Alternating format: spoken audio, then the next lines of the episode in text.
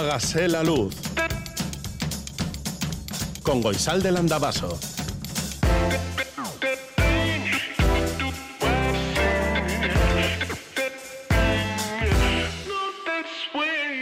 Kaixo egunon guztioi, hágase la luz saio astera doa, piztu ezazu argia. Bueno, enciende la luz o no, que de la luz siempre nos encargamos aquí en Radio Euskadi. Ya la hemos encendido y tenemos la intención de mantenerla así al menos hasta las 8 de la mañana. Aquí estaremos Joseba Urrela, Iker Aranaz y Goizal del Andabaso con la linterna encendida. A esa hora llegarán las compañeras y compañeros del grupo de informativos generales para coger el testigo de la información aquí en Radio Euskadi. Porque la radio pública vasca, tu radio, no para está 24 horas y esto es un paso de testigos para que tú no te sientas sola ni solo en ninguna de las 24 horas del día. 688-840-840 con el 0034 si escribes desde Iparralde. Este es el WhatsApp de Radio Euskadi. Hágase la luz arroba eitv.eus es nuestro email.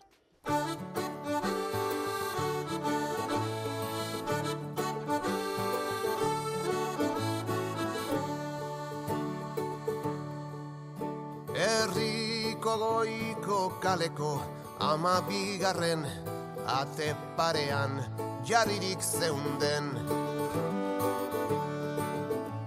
Ardo berriaren eta irautza zarren lurruna denok dakigu zein den. Erre dezagun mundu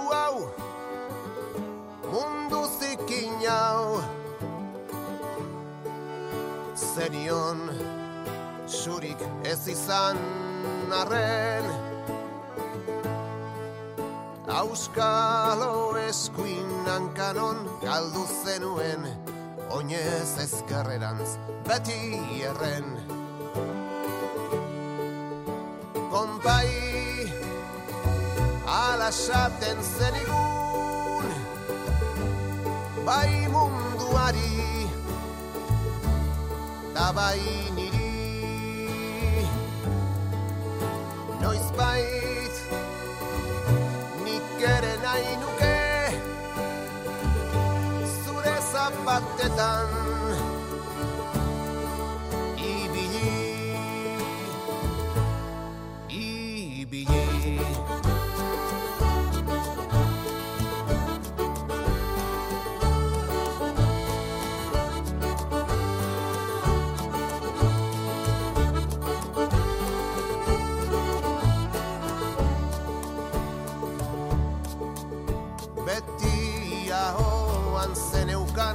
zigarroaren Keak urrun eraman zintuen.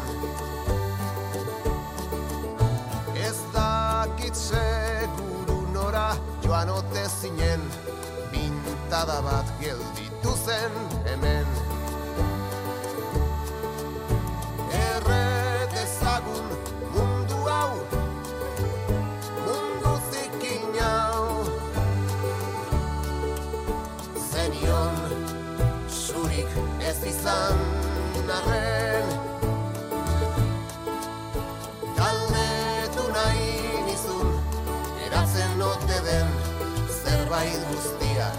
頼んだ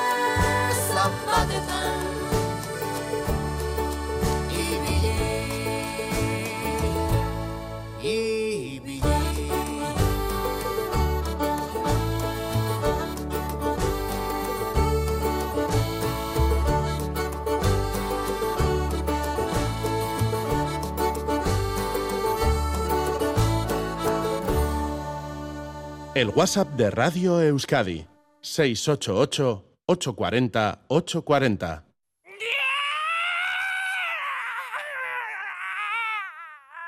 Hágase la luz.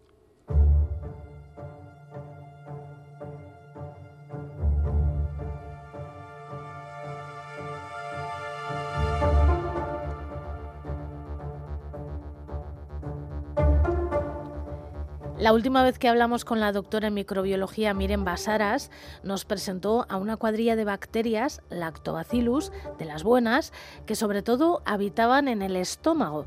Pero la cuadrilla tiene, por decirlo de alguna manera, varias residencias. Una está en el estómago y la segunda está en la vagina. Y quedamos que hablaríamos de los Lactobacillus de la vagina otro día y ese día ha llegado. Miren Basaras, Kaixo Gunón. Egunon. ¿Estas bacterias son las protagonistas principales de la microbiota vaginal?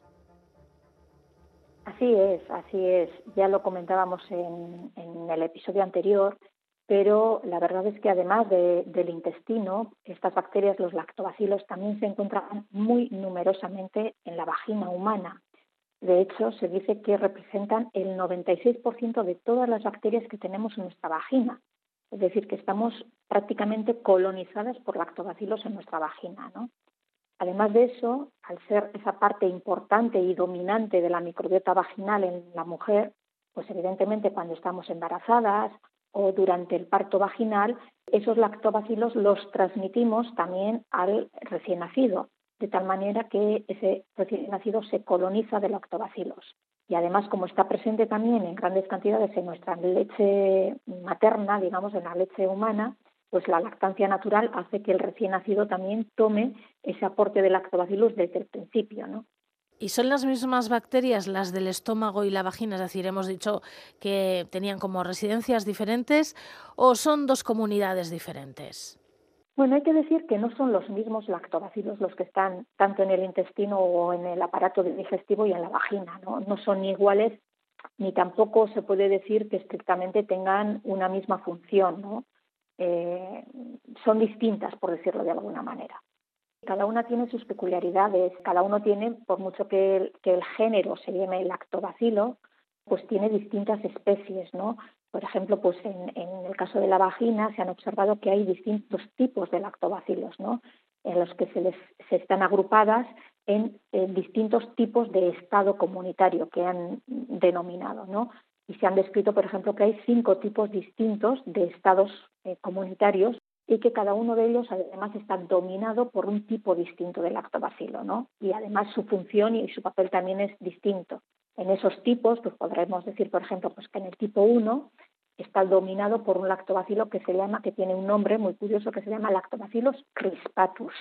Anda. Y bueno, pues este lactobacilo se asocia con una vagina sana. Eh, quiere decir que cuando tenemos muchos lactobacilos de este tipo, bueno, pues presentamos una vagina, lo que digamos, sano. ¿Y por qué eso?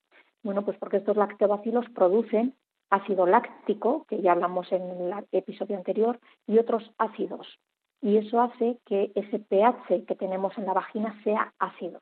Y eso es lo habitual, que nuestro pH vaginal sea ácido. De menor de 4 se habla. El tipo 2, por ejemplo, está dominado por otro lactobacilo, que es lactobacilo gaseri, ¿no? Y hoy en día su función no se conoce mucho y además no parece que sea un tipo muy presente en, eh, de manera continua en la vagina de las mujeres, pero sí aparece a veces, ¿no? Y luego está el tipo 3, que es más curioso, mmm, porque este está dominado por otro lactobacilo, que es el lactobacilo iners, que se llama, y al contrario del tipo 1, este se ha observado que hay que cuando aparecen muchos lactobacilos iners, bueno, pues eh, hay más eh, propensión eh, a una disbiosis vaginal, ¿no? a ese desequilibrio de la microbiota que hablábamos y, por tanto, de relación con infección. ¿no? ¿Y esto por qué es? Bueno, pues porque estos lactobacilos inners no solamente dependen de, de sí mismos para producir ese entorno ácido, sino que están obligados a depender de moléculas externas que son derivadas de, en este caso, de la mujer, ¿no? Y como tiene esa dependencia de esas moléculas externas para producir ese ambiente ácido, son muy sensibles a ese cambio ambiental y a esa disbiosis, ¿no? a ese desequilibrio. En este caso, además, bueno, pues cuando aparecen estos lactobacilos inners de este tipo 3, el pH de la vagina suele ser un poquito más alto que, he comentado antes de 4. En este caso suele ser de un poquito más de 4,5. Y podemos decir que no es muy alto, entre 4 y 4,5, pero ya es suficiente para que estas bacterias y otras más, bueno, empiecen a multiplicarse y se produzcan cambios en esa vagina. Luego está el tipo 4, que, bueno, pues es un tipo mixto, ¿no? Que le llaman. Hay presencia de lactobacilos inners de ese tipo 3 y de otras bacterias anaerobias también. Y entonces, ¿qué se observa? Que cuando aparecen tipo 3 y tipo 4, tenemos factores más altos, eh, factores proinflamatorios, es decir, que nuestra respuesta inflamatoria en la vagina, nuestra inflamación en la vagina es mayor. Y eso pues se relaciona también con infección, por decirlo de alguna manera. Y luego está el tipo 5, que es otro lactobacilo distinto, dominado por lactobacilos benseni, que se llama, y que este parece ser que es un estadio estable y que no tiene relación con una respuesta de infección. Es decir, tenemos cinco tipos distintos y, bueno, pues eh, la mujer en distintos periodos puede tener distintos eh, tipos y, bueno, pues que haya presencia de unos y otros, pues también tiene distintas consecuencias. Por lo que cuentas, no son todos tan buenos, entre comillas, como pensábamos, ¿no? Decías que el 3 y el 4, bueno, y otros también generan algún tipo de infecciones si son demasiados. O sea, que el empacho de estos lactobacilos de estos tipos sería como demasiado, ¿no? Claro, claro. Eh, el hecho de que estén unos lactobacilos u otros pues eh, no es lo mismo. El tipo 1, digamos que tiene un efecto protector, ese efecto protector que nos da ese lactobacillus crispatus y que bueno pues está eh, relacionada pues con esa capacidad de producir ácido láctico y también de una sustancia que es la bacteriocina que va en contra de otras posibles bacterias patógenas o, dañinas, ¿no? Es decir, que es un efecto protector para que se mantenga un estado saludable de la vagina, ¿no? En cambio, cuando bueno, hay una alteración de ese ecosistema vaginal, pues hay un crecimiento de patógenos y esto está relacionado, bueno, pues con que el tipo 3 y el tipo 4 produzcan esas infecciones, ¿no? Y esas infecciones, como he dicho, es porque el pH aumenta ligeramente y entonces hay otras bacterias que viven muy cómodamente en ese entorno, incluso nuestras propias bacterias, pero viven muy cómodamente y esto da lugar pues a vaginosis bacterianas, a infecciones de transmisión sexual, a lo que se llama candidiasis vulvovaginal, es decir, que tanto otras bacterias como incluso hongos de nuestro propio entorno, bueno, se vean favorecidas pues para producir ese daño, ¿no? Esto ya lo iremos viendo también en, otras cartografías, porque también son de nuestra propia eh, microbiota, de nuestra microbiota vaginal, pero en, ciertos momentos, porque se altera ese entorno o ese ecosistema vaginal, bueno, pues son capaces de mm, producirse mayoritariamente o de multiplicarse mayoritariamente. ¿Se podría decir que es como una especie de enfado entre ellos? Bueno, no sé si es un enfado entre ellos, ¿no?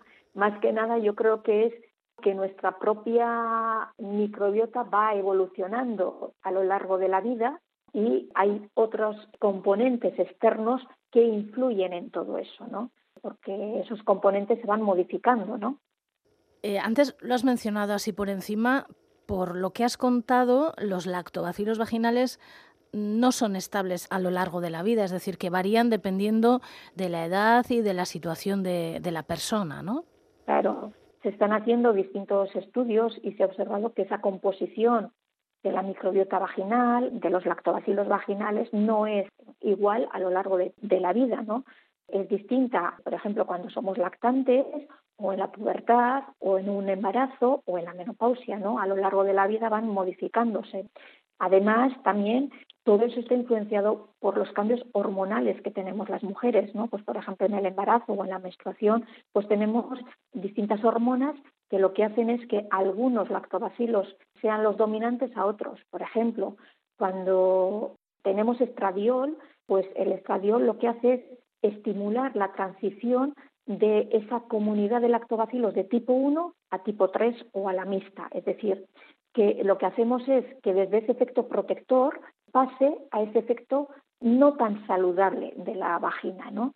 Y bueno, existen otros factores también predisponentes, ¿no? Otros factores que ayudan a que haya un, una dominancia de esos tipos 3 y 4 que son más perjudiciales, ¿no? Como por ejemplo, pues las prácticas sexuales o si estamos con un uso incontrolado de antibióticos o continuo, que ya lo hablamos en el episodio anterior, que afecta también a la microbiota intestinal, pues también afecta a la microbiota vaginal, o cuando igual nos practicamos duchas vaginales, pues no es lo correcto, porque eso lo que hace es que puede haber una alteración temporal de esas bacterias en la vagina, con lo cual puede haber un aumento de esas bacterias que no son tan saludables en la vagina, ¿no? de esos lactobacilos inners o de tipo mixto. Por eso, bueno, pues eh, evidentemente lo ideal es que estuviésemos en ese efecto protector continuo, eh, en ese tipo 1, pero pues por otros motivos, pues por ejemplo, como digo, hace que se convierta en una dominancia de tipo 3 o, mixta. Cuando hablábamos de la microbiota intestinal y bueno, de los lactobacilos eh, intestinales, decías que se podían restituir con probióticos y prebióticos. ¿En este caso también? Bueno, aquí los estudios son más escasos. Se han hecho estudios in vitro en el laboratorio pues, pues para conocer cuál es el, el papel de esos lactobacilos vaginales, pero también si son capaces de inhibir el crecimiento de otras bacterias patógenas en la vagina, ¿no? Entonces se han propuesto pues, distintos efectos beneficiosos que tienen estos lactobacilos vaginales, como mm, que tienen un efecto que se llama antibiopelícula, es decir, que lo que hace es que otras bacterias patógenas o dañinas no se adhieran, no se unan a nuestras células de la vagina. O también tienen un efecto de inhibición de patógenos por esa producción de pH ácido que decía, que evidentemente si hay un pH o un entorno ácido en la vagina, pues otras bacterias que no soportan ese pH ácido no van a vivir ahí. O, eh, bueno, pues distintos estudios también que hacen que, eh, bueno, pues esa barrera mucosa de la vagina actúe contra esas bacterias dañinas. Incluso hay algún estudio en Estados Unidos de trasplante vaginal, es decir, introducir lactobacilos desde el exterior en la vagina lactobacilos buenos, ¿no? lactobacilos de ese tipo 1, pero estos estudios de, trasplante vaginal todavía son muy experimentales y como digo en Estados Unidos sí hay algún estudio que dice que pueden ser un efecto prometedor, pero tenemos que pensar siempre en quizá en mujeres que tengan problemas continuos, pues por ejemplo de alteración de la microbiota vaginal, que no es lo habitual. Eh, lo habitual es que tengamos temporalmente alguna modificación, pero que habitualmente nuestra vagina esté sana, ¿no? Y que la cuadrilla de lactobacilos del estómago se desequilibre, ¿significa que la cuadrilla de la vagina también se puede desequilibrar? No van ligados unos lactobacilos y otros, pero sí es cierto que si en un lugar anatómico, por ejemplo el intestino, hay un desequilibrio, quiere decir que nuestra microbiota se ha alterado y eso puede influir en que otros lugares anatómicos, pues la vagina pueda haber también un desequilibrio.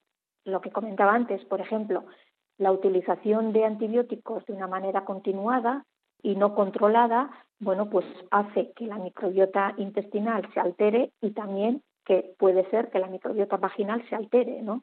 Entonces, pueden ir unidos, pero no tienen por qué. De todas maneras, lo que tenemos que recordar es que estudiar la microbiota vaginal es muy difícil.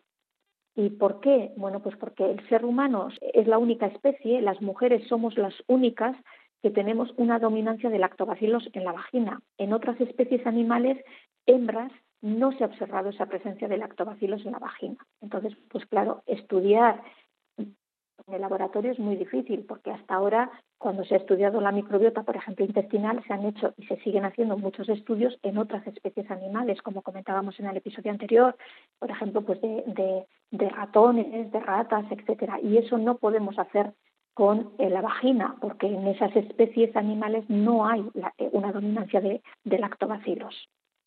¿Y esto por qué ocurre, se sabe? No, no, simplemente porque, porque las distintas especies animales somos distintas. y no tenemos por qué tener la misma microbiota, ¿no? De hecho, no la tenemos. En el caso de los lactobacilos intestinales sí parece que se encuentran en otras muchas especies, pero no ocurre en el caso de la vagina y no ocurre también en otro tipo de distintas especies bacterianas. O sea, en los lactobacilos se ocurre, pero como veremos en otros episodios, otras especies bacterianas o de hongos no aparecen en otros animales y solamente aparecen en el, ser humano, ¿no? Entonces, no es algo raro, sino que simplemente, bueno, pues las distintas especies animales eh, estamos colonizados por distintos microorganismos. Bueno, nos has dicho que hay cinco tipos diferentes de lactobacilos vaginales. Entiendo que teniendo en cuenta lo poco que se sabe de, los, de las bacterias y los virus y los hongos que viven en nuestro interior, que somos nosotras y nosotros también, pues que podría aparecer algún otro tipo, ¿no? Podría aparecer, lo que pasa que, y de hecho están apareciendo, el tema es que están apareciendo más que nada otros lactobacilos pero esos otros lactobacilos los están incluyendo en esos cinco tipos, porque hemos dicho que cada uno de, estos tipos está dominado por un tipo de lactobacilo, es decir, hay más dentro del tipo 1, hay más que lactobacilos crispatus, evidentemente. Lo que pasa es que está dominado por lactobacilos crispatus. ¿Que pueden aparecer otros tipos? Bueno, nunca se descarta, evidentemente, ¿no? El seguir conociendo la microbiota vaginal puede hacer que, que eso se vaya modificando, ¿no? Lógicamente.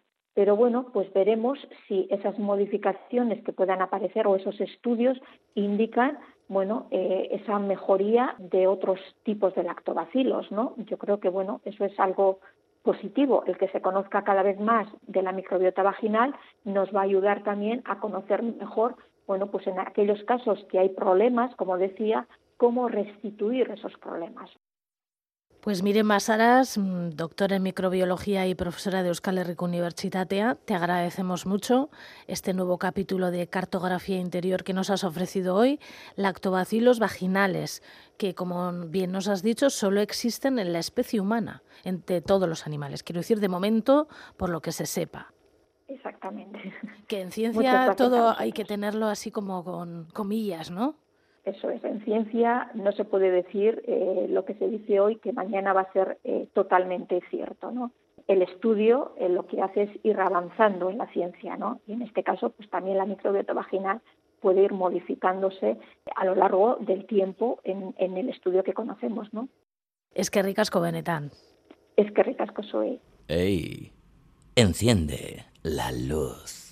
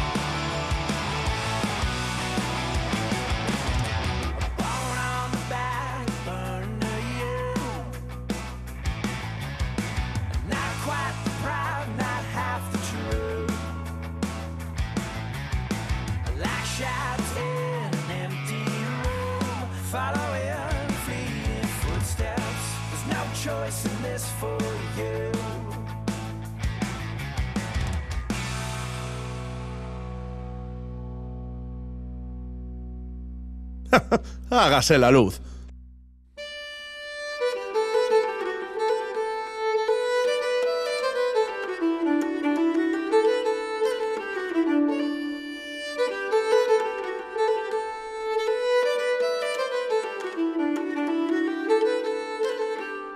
En los próximos minutos hablaremos con la historiadora, divulgadora y doctora en filosofía Isabel Mellén sobre el pueblo gitano y más concretamente sobre las mujeres gitanas. Unas personas que pertenecen a la etnia gitana, que viven en Euskal Herria Sur y Norte hace siglos y cuya integración en la sociedad vasca se ha dado de diferentes maneras a los dos lados del Vidasoa, pero también de una manera común. Isabel Mellén, Egunon. Egunon, Goizalde. Bueno, la primera cosa que deberíamos descartar al hablar del pueblo gitano de Euskal Herria es el mito del desarraigo. Completamente. Además hay bastantes estudios que se han dedicado, bueno, eh, no bastantes, pero hay estudios que se han dedicado en profundidad ¿no? a analizar la cuestión del pueblo gitano desde que llegó a nuestro territorio hasta la actualidad y lo que concluyen es que realmente aquella población gitana que llegó a- allá por el siglo XV a nuestro territorio y se asentó aquí, hoy en día es absolutamente imperceptible. De hecho, hubo tal arraigo que muchas personas que somos vascas podemos tener tranquilamente entre nuestros ancestros personas gitanas y no lo sabemos porque llevan tanto tiempo y aparte habían ocultado sus orígenes eh, hasta tal punto no por la situación complicada que tuvieron que muchos de ellos se asimilaron completamente con la gente a su alrededor, volcaron parte de su cultura en la cultura vasca, la- asimilaron también la cultura vasca como propia y estamos, y me incluyo, ¿no? porque no sabemos ¿no? cuáles son nuestros orígenes, estamos aquí todo el mundo mezclado y desde luego no podemos hablar de desarraigo. Sí que es cierto que a partir del siglo XIX y sobre todo ya en el XX hubo otros movimientos de población gitana que venían tanto de países del este como de la zona más de Castilla que entraron a nuestro territorio y ahí sí que había una diferenciación clara, ¿no? De hecho, para los gitanos y gitanas que venían de estas zonas, de otros lugares del País Vasco, cuando se encontraban con gitanos y gitanas vascos y vascas, lo que decían es que eran payos, que para ellos no eran de la misma etnia, ¿no? Eso es una situación bastante paradójica, porque había casos en los que para la gente del País Vasco sí eran gitanos, pero para su propio pueblo no lo eran. Y esto nos habla un poco también de cómo a veces intentamos categorizar a las personas dentro de, de ciertas etnias o de ciertas razas o, o con unos criterios que luego en la realidad es mucho más complicada, porque nos mezclamos, hay mestizaje, y eso de categorizar a las personas, pues ya vamos a ver que, que no siempre ha sido una cosa muy clara o que no ha sido un criterio diferenciador, ¿no? Así que desde luego eh, arraigo había muchísimo y préstamos culturales mutuos también, todos los que queramos. Creo que reciben diferentes denominaciones a lo largo de la historia.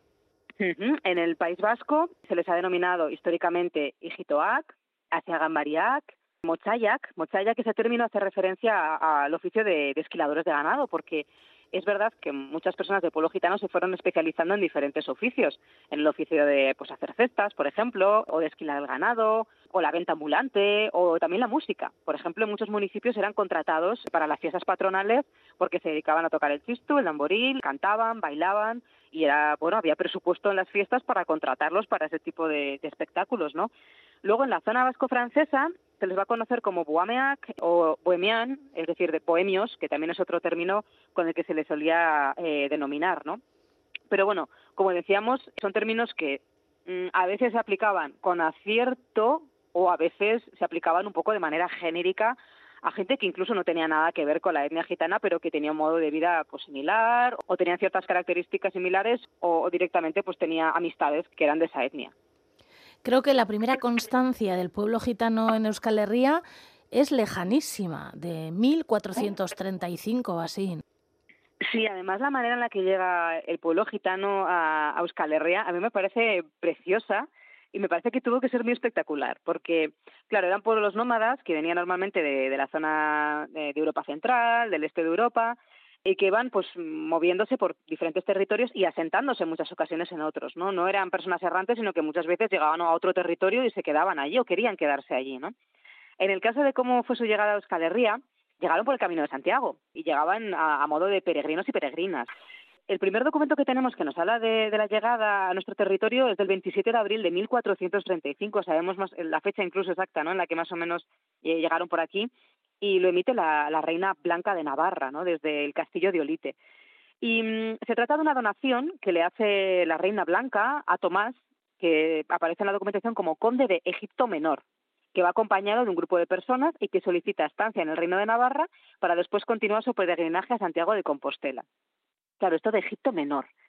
Eh, de ahí viene un poco el nombre de gitano o gitana, viene de egipciano o egipciana, porque en un primer momento se pensaban que venían de Egipto, del lejano Egipto. Tampoco tenían una idea geográfica concreta de dónde estaba Egipto, pero les parecía un país exótico que aparecía en la Biblia, era conocido, entonces como venían de países lejanos, tenían vestimentas también pues peculiares, curiosas, otra lengua, otros cantos, de aquello como que les llamaba mucho la atención y lo recibieron como auténticos reyes y reinas, ¿no? Y de hecho incluso pues les daban donaciones, le permitieron pasar por el territorio y después continuar ese peregrinaje a Santiago de Compostela porque era la excusa con la que entraron a Navarra. Y hay que decir que, claro, en aquel entonces no era fácil moverse por los diferentes reinos. No era fácil quedarse en un territorio y asentarse. De hecho, el hecho de vagar por el Camino de Santiago o el Camino de Santiago fue utilizado como excusa por muchas personas, no solamente gitanos y gitanas, para poder tener un estilo de vida nómada o para poder moverse de un territorio a otro. Porque lo normal era que tuvieses arraigo, es decir, que te quedases, naciste en un sitio, te quedases en él toda la vida y como mucho te movieses al pueblo de al lado.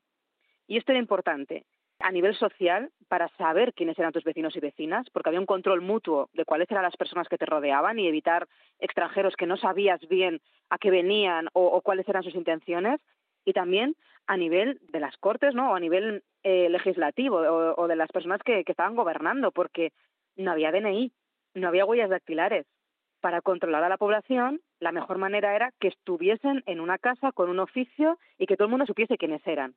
Porque así, si había algún problema, ya se sabía dónde vivía esa persona, quién era, se podía pedir referencias a vecinos y vecinas si había un pleito. Pero claro, gente que se está moviendo no la puedes controlar. Y ese fue un poco el problema, que les dejaron pasar por el reino pensando que iban a pasar de largo, pero cuando vieron que tenían intención de quedarse, ahí es cuando empezaron los primeros problemas.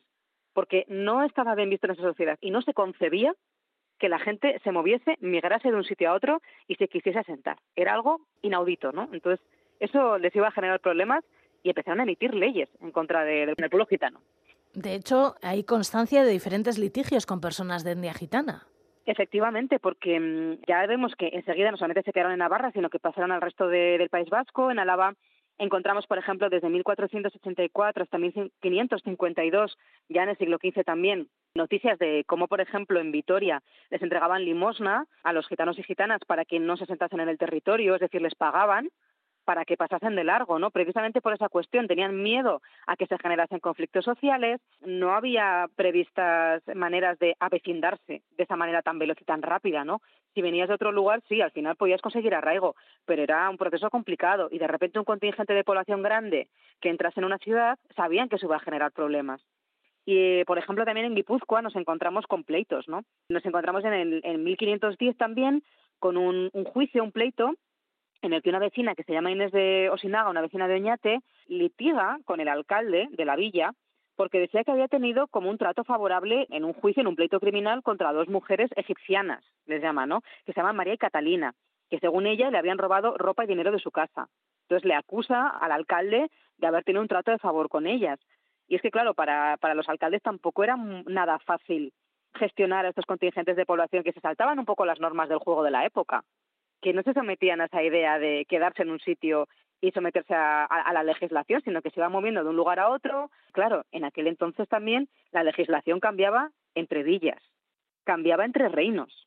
No era la misma la legislación que había en Navarra que la que había en el País Vasco francés, que la que existía en las tres provincias vascas actuales, ¿no? La que había en Castilla. Es que, claro, al moverse en el territorio iban sometiéndose a diferentes legislaciones y eso generaba un caos. Era difícil controlar a esa población. Por lo tanto, ya vemos que estaban ya desde el siglo XV en el territorio, que empiezan a surgir los primeros problemas por ese modo de vida errante, nómada que tienen, o por querer asentarse en un sitio ¿no? donde en principio no estaba previsto que se, que se asentaran. Y ahí empezamos a ver los primeros problemas, pero también empezamos a ver las primeras formas de convivencia, todo a la vez. ¿Qué tipo de leyes eh, comienzan a, a, promulgar en contra de, de estas personas? Pues eh, los reyes católicos en 1499 ya fueron los primeros que, promulgaron una pragmática contra el pueblo gitano, ¿no? Pero van a ser la primera de las más de 200 leyes que se van a llevar a cabo hasta el siglo XIX en contra específicamente de este pueblo. 200 leyes, son muchísimas. Esto indica la repetición constante de las leyes que no se están cumpliendo. Es una historia, cuando vemos con la ley se repite, ya sabemos lo que está ocurriendo, ¿no? La tienen que repetir la normativa porque realmente nadie le está haciendo caso. Por eso se nos habla, ¿no? De que hay un intento de control por parte de, a nivel legislativo, ¿no? De, estos contingentes de población, pero que luego en la práctica es muy, muy difícil de llevar a cabo, ¿no? También porque al final las personas establecen relaciones entre ellas. Empiezan a haber matrimonios mixtos, empieza a haber convivencia y no se quiere tampoco ir contra, contra esas personas. Pero bueno, la primera ley específica que hay contra gitanas y gitanos en Euskal Herria se va a promulgar en Tudela en 1549 y, y, además en esa se dice que la presencia gitana en el reino pues era, era muy fuerte, se les hacía acusaciones de entrar en el reino a querer asentarse sin permiso otra de las acusaciones que se vertía sobre este pueblo era que había numerosos hurtos, siempre pequeños, siempre cositas muy pequeñas, ¿no? Pero que se dedicaban al hurto, que mm, engañaban a las gentes del lugar en los tratos comerciales, que no se les podía juzgar porque eran personas itinerantes, sin residencia fija, entonces eso dificultaba mucho la, la labor de, las autoridades. Y además empezaban a asimilarse con la figura del vagabundo, la figura de, la persona que, que paga, ¿no? Que, que, no tiene un domicilio fijo, que no tiene un oficio fijo, estaba muy mal visto en aquella época. Y de hecho en España tuvimos leyes contra vagabundos hasta hace muy poco, en el régimen franquista existían, ¿no? Siempre había sido algo muy mal visto. Entonces, cualquier persona que pues tuviese un modo de vida distinto, que se saltase un poco las normas, a veces era considerada gitana sin serlo, ¿no? O, que le gustase cambiar de domicilio, que tuviese una vida un poco alternativa, eh, automáticamente se consideraba que era, que era gitana, ¿no? Entonces, la, lo que se establecía contra estas personas era que mmm, la primera ley decía que en cuanto se percibiera la, la, entrada de gitanos y gitanas en el reino, pues se les concedía un plazo de seis meses para pues abandonar el lugar y a partir de esos seis meses, en cuanto se encontrara alguna persona, bueno, pues lo que se había que hacer era eh, dar una pena de azotes, normalmente entre 100 y 200 azotes, y después la expulsión de, del reino, ¿no?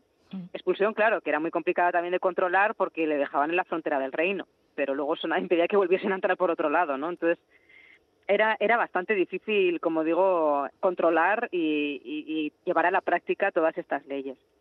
Y a partir de ahí, pues empezaron un montón de, de legislación antigitana, claramente, en la que además la palabra gitano o gitana se convirtió en sinónimo de vagamundo y holgazán.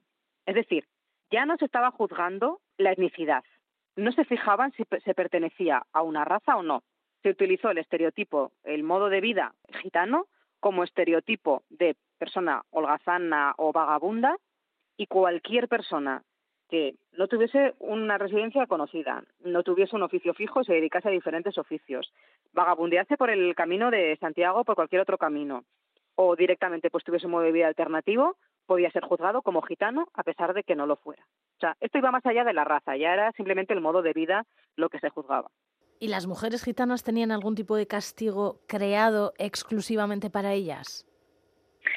Sí, para las mujeres siempre hay un trato diferenciado o, especial normalmente, ¿no? Eh, a los hombres, eh, sobre todo ya a partir del siglo XVII, se van endureciendo las penas y aparte del destierro o de los azotes, se empieza a considerar que, bueno, todos esos, esos hombres apresados podrían ser una mano de obra muy útil en galeras, que era un, un castigo durísimo, era ir a remar en, en alta mar, ¿no? En la marina obligado, por supuesto. Entonces, muchas veces las condenas a galera no se completaban porque morían en el, en el proceso de la dureza del trabajo o porque se hundían los barcos y con ellos los, los remeros, ¿no? A veces también les enrolaban forzosamente en el ejército a los hombres. Para las mujeres, este tipo de salidas, ir a galeras o ir al ejército, no existían. Así que para ellas se destinaba sobre todo la pena de azotes, también las penas de vergüenza, es decir, los paseos vergonzantes por las localidades, ¿no? O bien con poca ropa, con algún traje infamante, o bien eh, atadas de pies y manos para que sufrieran el escarnio público, después la pena de azotes y luego la pena de destierro. Y hay que decir que la pena de destierro para las mujeres era particularmente dura. Tenía un extra que para los hombres no. Normalmente, cuando una mujer era desarraigada de su entorno y tenía que salir de un reino por cualquier delito que había cometido y marcharse a otra ciudad, generaba muchísima desconfianza. Una mujer sola que la han echado de su tierra, eso no estaba para nada bien visto. Siempre se pensaba que algo habría hecho mal y normalmente no la aceptaban en, en los lugares a donde iba y le quedaban dos salidas muy duras, o bien la mendicidad o bien la prostitución. O sea, que las penas eh, de destierro para los hombres tenían más posibilidades de salida, ¿no? De salir adelante, pero para las mujeres suponía muchas veces la entrada en el mundo de la marginalidad más absoluta y en la más absoluta miseria, ¿no? Entonces, para las mujeres era especialmente duro este castigo de, de destierro. Hubo algo que se llamó la Gran Redada, que estuvo proyectado eh, en toda la península por el Marqués de, la Ensenada. No sé si esto de alguna manera afectó a Vizcaya, Guipúzcoa, Álava y Navarra. Pues afectó menos. Intentó también hacer esa gran redada en estos territorios, pero aquí se contaba con una particularidad que también era la que aprovechaba un poco el pueblo gitano. Como se movía por diferentes legislaciones y diferentes reinos, siempre aprovechaban un poco el lugar donde eh, iban a tener menos problemas, como es lógico y normal, ¿no? Y en este caso, lo que sucedió con la Gran Redada de 1749 es que se exigía que en cada territorio fuesen las propias autoridades las que llevasen a cabo esa redada.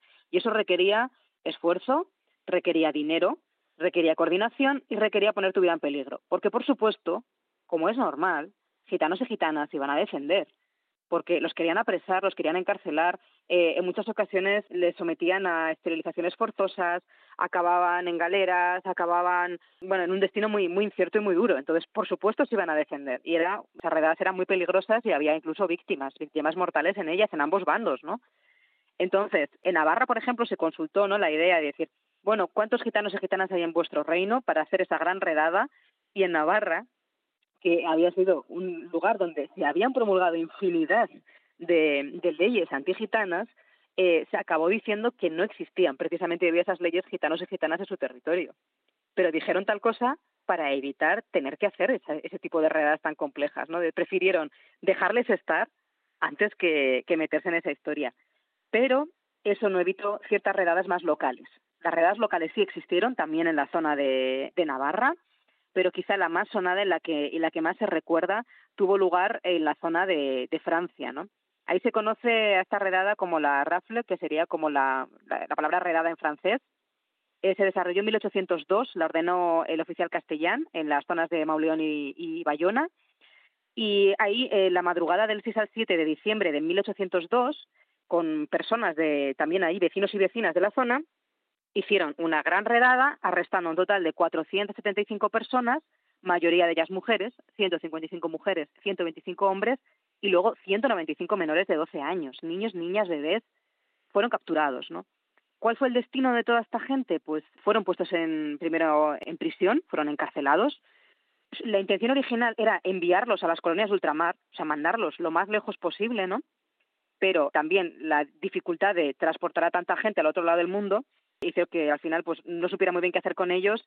Eh, a muchos de los gitanos pues los eh, enrolaron al ejército, otros quedaron presos, otros fueron poniéndolos en libertad. Y en este caso pues tenemos, por ejemplo, ha sobrevivido el, testimonio de una gitana, de Marie Iturbide, que narró cuando tenía 88 años su experiencia de, de esta gran redada de 1802 cuando era joven, ¿no? En su caso nos cuenta cómo la apresaron a ella con su bebé de 18 meses y a su marido llegaron a su casa unos hombres del gobierno, les detuvieron, fueron conducidos a un convento de los Recoletos cerca de San Juan de Luz, donde ya había familias gitanas presas. Dos días después les condujeron a, Bayona, a los hombres los separaron de las mujeres, los encerraron en una pequeña prisión y a las mujeres, niños y ancianos en un convento. Y después de seis meses y medio allí presa, Magui fue enviada junto con otras gitanas a La Rochelle, donde estuvo recluida dos años. También tenemos que imaginarnos las condiciones de esa reclusión, con un niño pequeño, y separar a su familia y a su marido lo enrolaron en el ejército, ¿no? Entonces, imaginaos los dramas familiares también que se generó con todo ello. Y aparte, es que muchas veces, como digo, estos apresamientos eran completamente aleatorios, porque había personas de etnia gitana que estaban tan arraigadas por vecinos y vecinas que nadie los consideraba ya como tales, entonces estaban tranquilamente allí y no eran objeto de estas redadas, o de repente sí, o de repente por cualquier motivo, después de generaciones allá sentadas, eran señalados o señaladas y, y eran recluidos, o, o, bueno, había a veces gente que no era gitana y se le consideraba gitana. La verdad es que era bastante aleatorio las detenciones, ¿no? Y también me gustaría que nos contaras la historia de la familia Bustamante en Navarra. La familia Bustamante es un ejemplo de todo lo contrario, ¿no? De, de ejemplo de convivencia. La familia Bustamante pues tenía muchísimo arraigo en la villa de, de Cárcar, en, en Navarra, de repente, eh, José de Bustamante, el patriarca del, clan o de, uno de los miembros de la familia, Después de estar allí residiendo en Navarra tranquilamente, eh, empezó a recibir el acoso precisamente de alcaldes, de otros justicias, que lo querían expulsar del reino por considerarlo gitano, ¿no? Él pues contrató un abogado y en su defensa señala pues que su padre, Domingo de Bustamante, había residido en Ayo, que tenía casa, que era importante demostrar que tenías una casa, que tenías bienes, que tenías una renta, que tenías tierras, para decir, es que yo tengo, esta es mi tierra, tengo arraigo aquí, ¿no?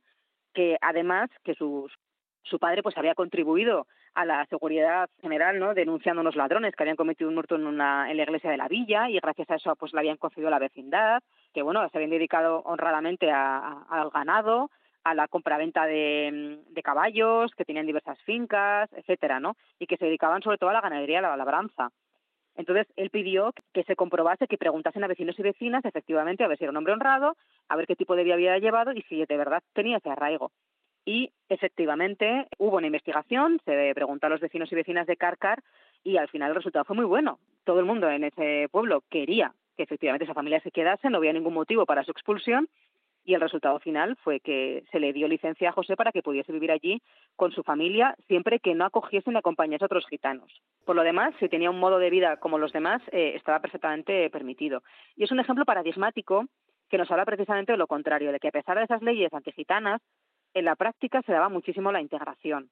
Y en el caso de la familia Bustamante, que sí se conocía ese origen y se reivindicaban o tenían ese origen gitano, luego su modo de vida, siempre y cuando fuese como el resto de vecinos y vecinas, no generaba ningún problema y normalmente se les dejaba residir allí y tenían un, se mezclaban con la masa social y pasadas unas cuantas generaciones se olvidaban incluso de sus orígenes gitanos.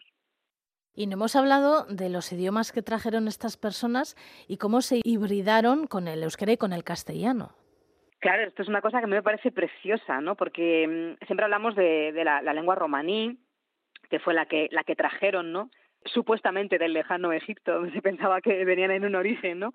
Y que tienen su lengua propia, que poco a poco fue desapareciendo. Al final, como se iban asentando en otros territorios, pues adquirían los idiomas eh, de los lugares en los que se quedaban. Y normalmente hablamos del caló, que es como esa, ese lenguaje, ¿no? Eh, Que es un híbrido entre el romaní y el, y el castellano, pero también tenemos, eh, y esto me parece una idea preciosa, un vestigio híbrido de, del lenguaje gitano con el euskera, ¿no? Que en algunos lugares se llama rominchela, que me parece una palabra muy, muy bonita. Entonces, muchas veces los gitanos y gitanas vascas hablaban en, en euskera. Y aquí es importante sobre todo el papel de las mujeres, porque son ellas normalmente las que transmiten la lengua por vía materna. Son ellas las que normalmente se encargan de la primera educación de sus hijos e hijas y son las que transmiten esa, esa lengua.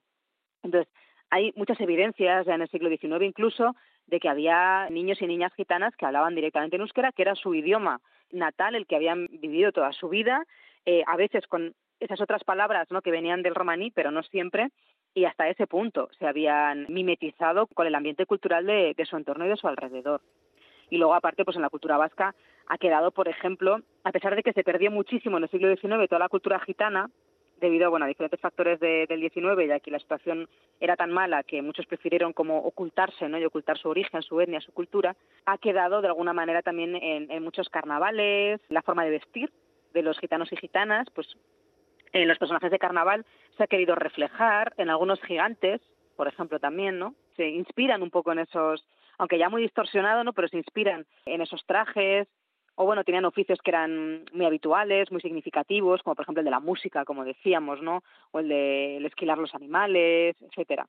Entonces, bueno, sí que ha habido muchos préstamos y, yo creo que eso es lo bonito, ¿no? Que a pesar de ese intento legislativo, pero no en la práctica, de expulsar a gitanas y gitanos de Euskal Herria, finalmente, pues llevan aquí, o llevamos aquí, desde el siglo XV, y desde luego completamente integrados eh, y formando, enriqueciendo la cultura vasca. Isabel Mellén, ella es historiadora, divulgadora, doctora en filosofía, profesora universitaria y hoy ha estado aquí con nosotros una semana más para hablarnos de la etnia gitana, de las mujeres gitanas de Euskal Herria, de los siglos que llevan aquí, desde 1435 por lo menos, que aparece una constancia escrita. Y hoy también ha sido interesantísimo el tema que hemos tratado, Isabel. Es que ricasco Goizalde. Yo creo que es, eh, normalmente no solemos hablar del pueblo gitano y, y, ya ves que forma parte eh, de la cultura vasca y desde luego de, de la historia de las mujeres en nuestro territorio. Bueno, pues hablaremos más adelante de otros temas tan interesantes como el de hoy. Es que ricasco. Es que ricasco Goizal de Agur. Hágase la luz.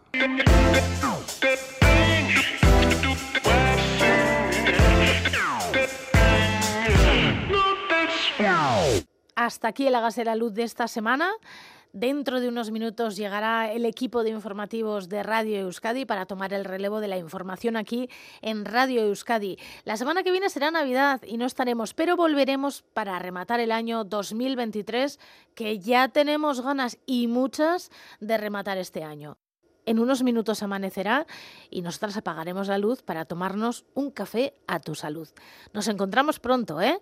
Bazterretik ibili eta zaindu maite dituzun horiek. Agur! Gorputzak eskatzen du sofa eta manta Euri langar zeharrau hor zertan aguanta Tala ere ez tezu hortik egin hanka Nola ez degu nahiko zuretzako kanta Hauzan plaza honena bertan zintxuztanta. Y se hizo la luz. Vuelvo a pasar por delante de la casa que dejamos atrás. Miro hacia adentro del porche y se te veía en paz. Cowboys de la A3, hijos de un destino fatal. Cowboys de la A3, camino al mar.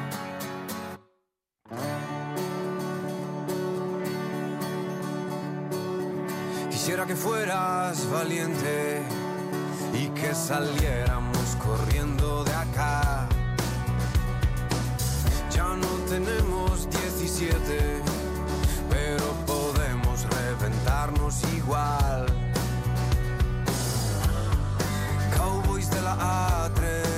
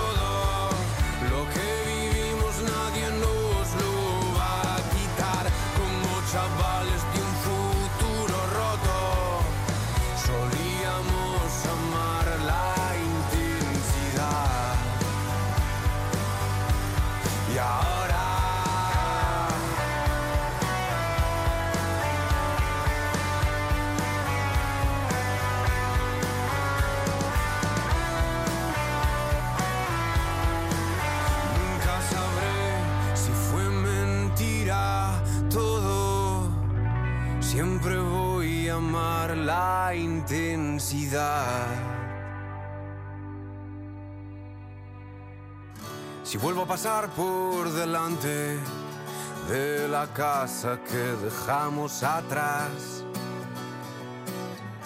recibidme con flores. Habré venido a llevaros al mar. Somos